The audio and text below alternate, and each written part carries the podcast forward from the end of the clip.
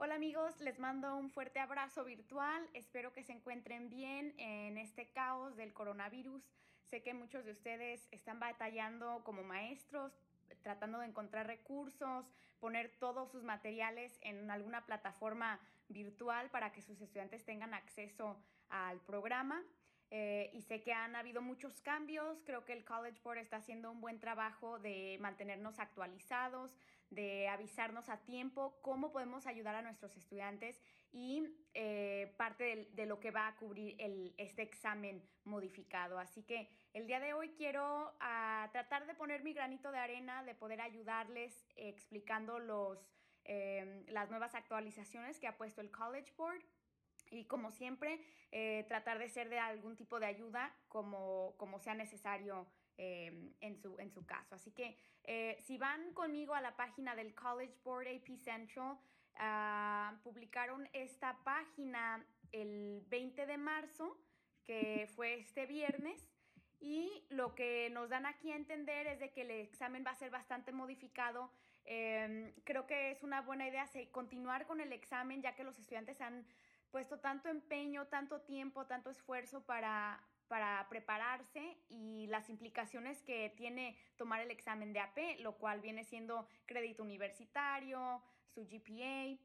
Así que parece que de los estudiantes a los que encuestaron, creo que 18 mil estudiantes o algo así, más del 90% optaron por tomar el examen, así que van a, a movilizarse en esa dirección para hacer un examen virtual el cual los estudiantes podrán tomar en 45 minutos, que me parece muy bien, eh, un tiempo eh, justo, necesario tal vez. No, se sabe aún qué preguntas exactamente van a poner, pero el día de hoy vamos a hablar de esto. Entonces va a ser un, un, examen de 45 minutos que pueden tomar en casa.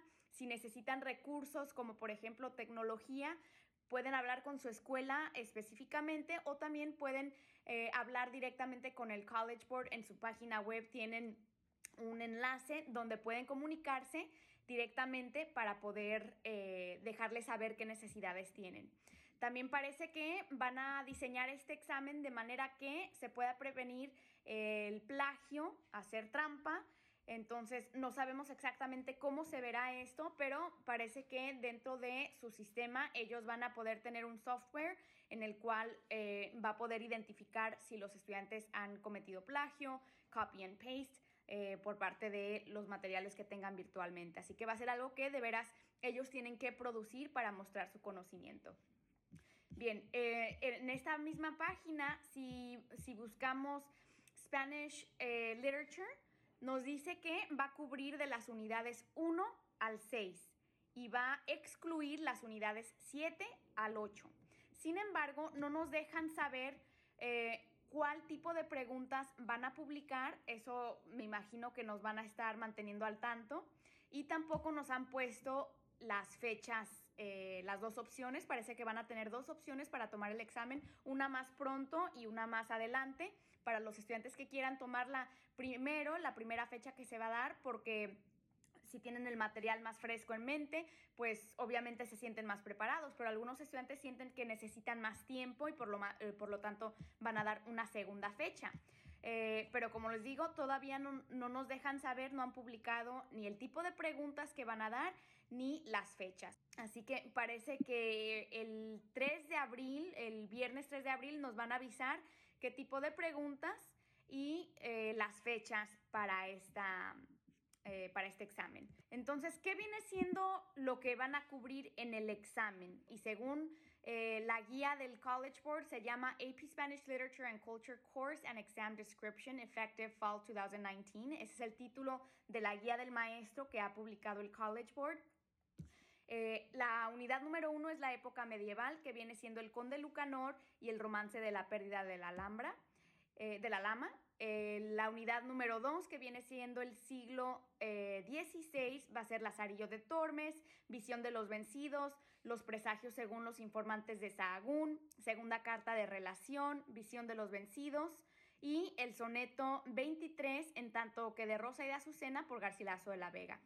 Luego viene siendo la unidad número 3, que viene siendo el siglo XVII o el Barroco, el soneto de Luis de Góngora, Mientras por competir con tu cabello, eh, el de Francisco de Quevedo, Mire los muros de la patria mía, Hombres necios que acusáis, de Sor Juana, Don Quijote, El burlador de Sevilla, y luego la literatura del, del, romanticismo realista y naturalista en una tempestad de Heredia, Rima 53, Volverán las oscuras golondrinas de Becker, Las medias rojas y luego eh, la unidad 5, la generación del 98 y el modernismo, que viene siendo San Manuel Bueno Mártir, He andado muchos caminos, Nuestra América, a Roosevelt, El Hijo.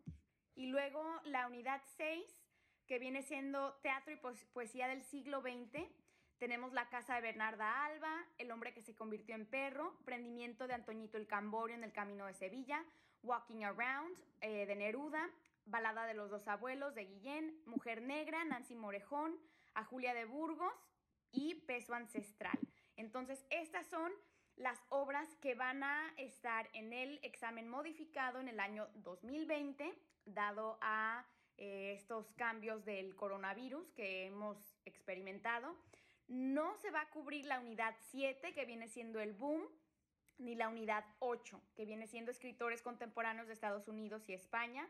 Eh, estas dos unidades van a quedar fuera. Y creo que es buena idea del College Board, eh, pues, no incluir estas obras que seguramente los maestros no alcanzaron a completar en sus clases y por lo tanto los estudiantes pues no estarían muy preparados para, para estas lecturas eh, dentro del examen. Y siendo que va a ser un examen modificado de 45 minutos, pues es buena idea de que solamente se cubran los textos que, em, van a, que, que, se han leído en clase y se han analizado en clase. Así que em, creo que todos estos...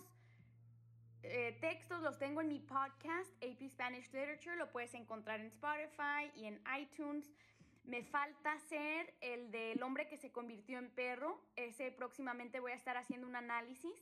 Así que les invito a sintonizar mi podcast y como siempre amigos, si hay alguna pregunta específica de algo que estén tratando de estudiar, repasar con los estudiantes, porque sé que algunos de estos textos no alcanzaron a, leer, a leerlos en clase, eh, pueden comunicarse conmigo y de mucho gusto eh, seré de ayuda lo más que pueda.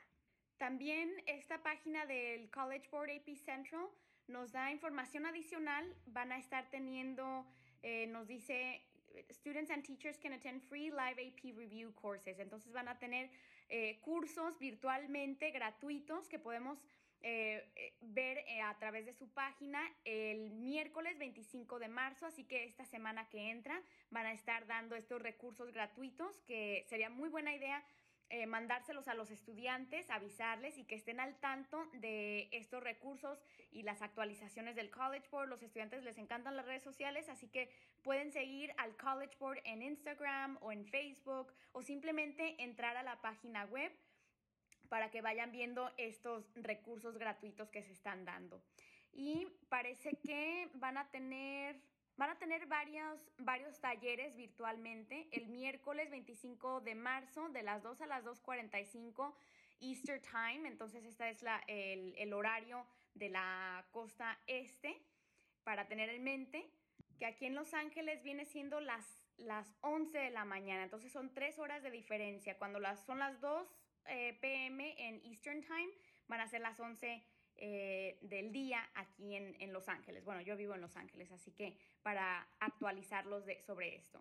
Y el tema de esta lección virtual que van a dar es Explain Implied Meanings or Inferences. Así que es una buena idea asistir a este taller porque se nos va a estar dando información de cómo analizar eh, los significados, poder hacer inferencias de los textos. Entonces va a ser muy bueno y yo personalmente también quiero asistir para poder aprender de estos maestros que son súper expertos, profesores, eh, doctores en literatura. Así que una muy buena idea asistir.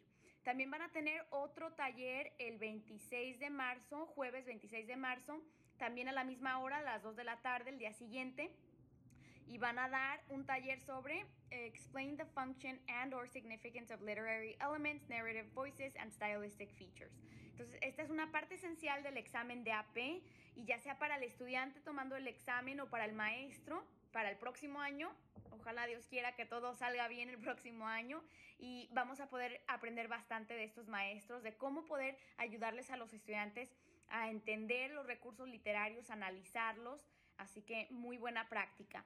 Y luego finalmente el viernes 27 de marzo, igual a la misma hora, las, empezando a las 2, las 11 aquí en Los Ángeles, Connect Themes or Ideas to Characters. Entonces, este, este tema que también es de suma importancia para los estudiantes de cómo poder conectar a los temas, eh, los personajes, las ideas principales. Este es uno, una de las habilidades más importantes para este examen. Así que eh, hay que tomar ventaja de estos recursos que nos está dando el College Board en tiempos eh, de necesidad. Creo que están haciendo un buen trabajo de mandarnos ayuda virtualmente. Y también el College Board tiene otros recursos. Em, si van a esta página, la voy a poner aquí en, en los comentarios de este episodio para que puedan ir a esta página web y em, pues aprender más de estos recursos disponibles para maestros y estudiantes. Así que nuevamente en resumen, eh, solamente quería dejarles saber esta información de que el examen va a ser de 45 minutos y van a cubrir los, las unidades 1 a las 6, o sea, de la época medieval al siglo XX, terminando con peso ancestral. Nuevamente amigos, les invito a que me sigan en las redes sociales, Karina Spanish, en Instagram. Eh, pueden encontrar mi podcast, suscribirse y creo que esta semana eh, me comprometo a empezar mi canal de YouTube es un proyecto que he tenido en mente, pero creo que ahora en estos tiempos de necesidad, ahora sí, eh, ya Dios me está dando un empujoncito para hacer estas cosas que, de veras son necesarias para ayudar a nuestros estudiantes. Em, es el comienzo de la primavera, tengo mis flores aquí, así que les mando eh, los mejores deseos, salud y que ojalá nos podamos reponer como sociedad y seguir fuertes para nuestras familias y nuestros estudiantes. Hasta luego amigos, chao.